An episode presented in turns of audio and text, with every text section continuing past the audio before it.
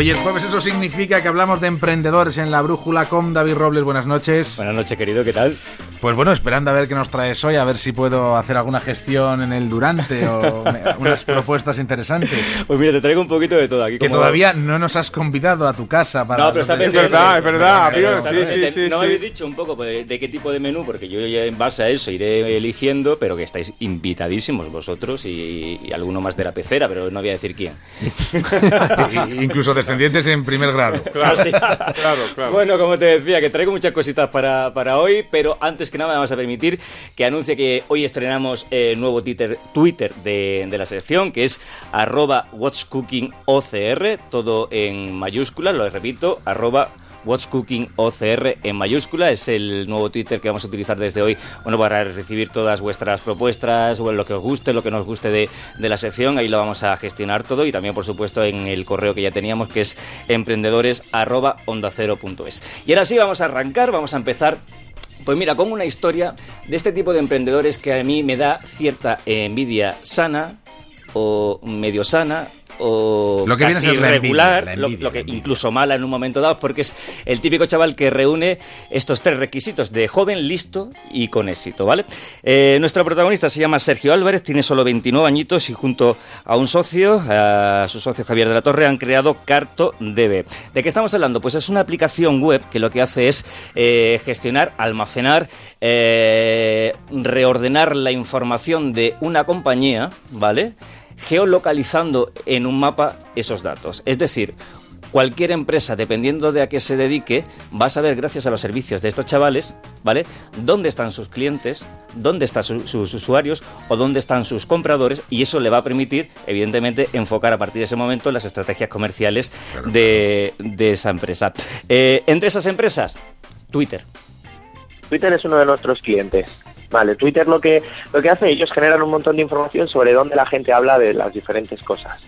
Lo que ellos necesitan entender es en qué partes del mundo se habla y cuándo sobre qué cosas, ¿no? Pues digamos, puedes ir rápidamente y decir, bueno, quiero ver dónde está tuitando la gente sobre eh, cualquier tema, ¿no? Como, como en el pasado Mundial de Fútbol. Puedes buscar los distintos equipos y puedes ver cómo los diferentes equipos son más populares en otros países o, en unos países o en otros.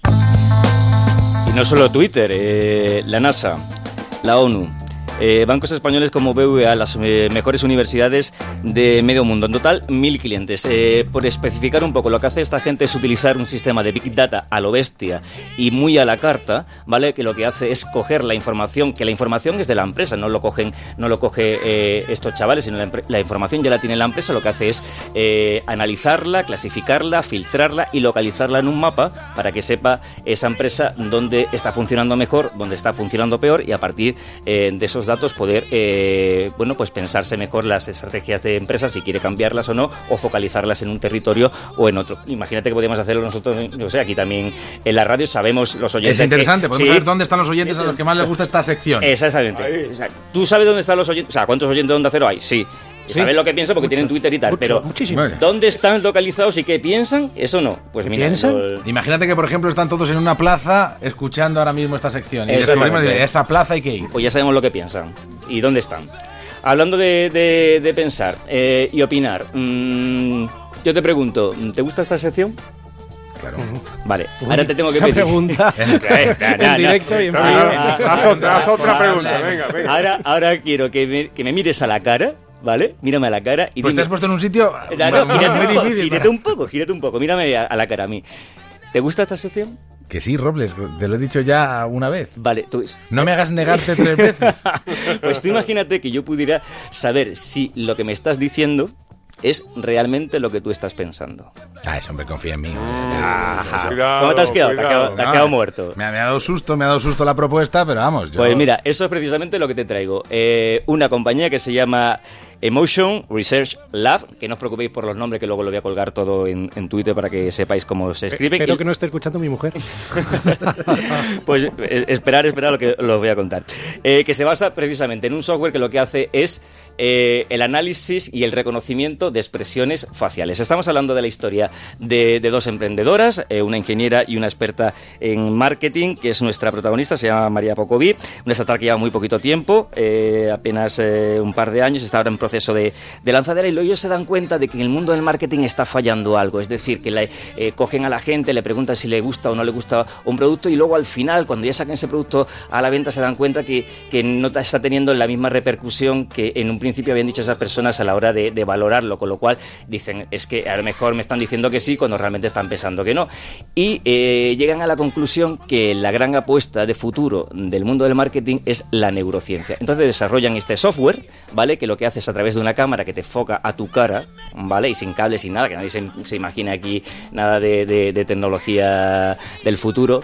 Una cámara que te enfoca la cara y lo que hace es analizar tus expresiones faciales, pero no cualquier expresión facial, sino las microexpresiones faciales, que son las que aparecen un microsegundo antes de que tú voluntariamente puedas poner una expresión de me agrada, me desagrada o que puedas decir me gusta o no me gusta. Son microexpresiones que mm, son involuntarias, que no son detectables por el ojo humano, pero sí por este software. Entonces, ¿en qué se está utilizando? En marketing, evidentemente, para saber si un producto de una compañía va a gustar o no va a gustar. En criminología. Esto va a Y ahí- provocar y ahí- millones de crisis matrimoniales. Y ahí no, y ahí no sigo. Pero ojo, Uy, uy, uy. pero tiene una aplicación desde hace un poquito de tiempo muy interesante, se está utilizando ya en América Latina, que es para saber la fiabilidad de los discursos de los políticos. En un discurso lo que analizamos es bueno. la, si existen gaps, o sea, si existen diferencias entre lo que tú me dices y lo que sientes, sobre la emoción. Si me estás diciendo apoyo de una manera, mm, pues a este, a, a mi candidato, y estás leyendo una base emocional que no se corresponde con eso, a lo mejor de miedo o de desagrado, nosotros estamos buscando esas diferencias. Y obviamente has dado en el clavo, es decir, nosotros tenemos clientes, como te he dicho, en América Latina, que no buscan este conocimiento de la microexpresión o de las emociones para mejora suya, sino para buscar debilidades en los otros candidatos. Toma. Fiabilidad, ojo, fiabilidad del 93% y fíjate qué, qué camino se abre para algunos que no estén escuchando de cara, mira, que tenemos elecciones catalanas ahora, elecciones generales a la vuelta a la esquina, en fin. Igual que- ya los microgestos hay algunos que no, que es el gesto directo. No, no, yo lo dejo ahí como, como una puerta como una puerta abierta. ¿Alguna cosa más, Robles? Una cosita más, eh, hemos hablado de una startup mm, de éxito, otra que promete mucho por esta que acabamos de contar porque es muy, muy llamativa, y una que yo le llamo de chapó startupero porque es convertir en novedoso y en exitoso algo que ya se hace, algo que ya se vende, algo que está en el mercado desde hace eh, muchísimos años, que es tan, tan sencillo como el café. ¿Vale? Café. Entonces, la historia de dos emprendedores también, de Aitor y de Miguel, ellos eh, se meten en el mundo del café, sobre todo en el mundo de las, de las cápsulas, ¿vale? Y después de varios intentos de, de hacer varios negocios sin, sin un éxito total, eh, deciden darle una vuelta y crean una compañía, es una web, se llama De Buen Café, eh, y lo que vende, pues eso, es café, Café. el café, Bueno, evidentemente, café bueno, el claro. café de calidad, un café que está testado, y, y la novedad que ellos traen, y por eso lo, lo- lo cuento aquí, es que yo te dan dos opciones. Tú entras en la web y tienes dos posibilidades. Comprar café normal a un precio o café con publicidad a mucho menor precio. Y Miguel Munilla nos lo explica un poquito mejor. Tú la única opción que tienes como consumidor es recibir nuestro café a su precio habitual, que es de 3.20, o comprarlo con publicidad y esa publicidad lo que hará es que tú en vez de comprar a 3.20 lo compres a 2.50, que es un 22% más barato.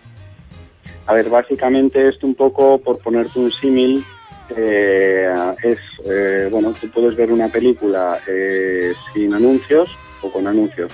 Sin anuncios antiguamente eh, pues tenías que pagar algo y si la querías ver con anuncios pues era, ma- era, era gratis, era más barato. A ver, de momento solamente compatible con cápsulas de máquinas Nespresso, ¿vale? Las compatibles con, con- con este tipo de, de- de fábrica y de marca. Eh, que les va muy bien y que encima están haciendo una cosa muy chula que me gusta mucho y es que hay muchas empresas que ya le están contratando la publicidad para luego comprársela ellos mismos y eh, facilitarla en sus propias instalaciones. Es como si aquí en Onda Cero Claro, tuviéramos aquí una, maquinita con, una, con un paquete de, de café que pone Onda Cero. Y para nosotros, por cierto, eh, los oyentes de Onda Cero, si les gusta esta página, les gusta el café y quieren comprarle a estos chavales algo, que sepan que un paquetito es gratis y ponen Onda Cero en el código de, de compra. Por favor. Así, bueno, así, ahora, así. Ahora y- Lo estamos dando todo, ¿eh? No, claro, Estamos claro, dando claro. todo. Esa estrategia de contarlo al final ha permitido que todo el mundo siguiera la estela del relato. ¿Tengo, ¿Tengo tiempo para mi puntito de cultureta? Eh, pero vamos, en lo que es puntito. ¿Tú sabes lo que es el crowdfunding? Lo sé. Exactamente, son plataformas para buscar eh, dinero para proyectos de distinto tipo. Pues yo he buceado eh, en muchas cositas que hacen en las plataformas y he visto una que me ha llamado la atención, que es un crowdfunding para rodar una película. ¿Cuánto hace falta? ¿Cuánto hace falta? Hace falta 8.000 euros. La película se llama Marisa en los bosques. Le hace falta 8.000 euros. La plataforma se llama Berkami. Han conseguido 5.600 y tienen que rodar ya a final de mes. Así que todo el mundo que quiera ser de alguna manera partícipe del rodaje de una película y tiene una propuesta pa- para Pues esta semana. Querido, Que me ha gustado el programa. Ponme. Sí, sí. ¿Te pongo la cámara o qué? microgesto, ponme el microgesto. Y- Y a los compañeros también. Hasta, la semana que viene.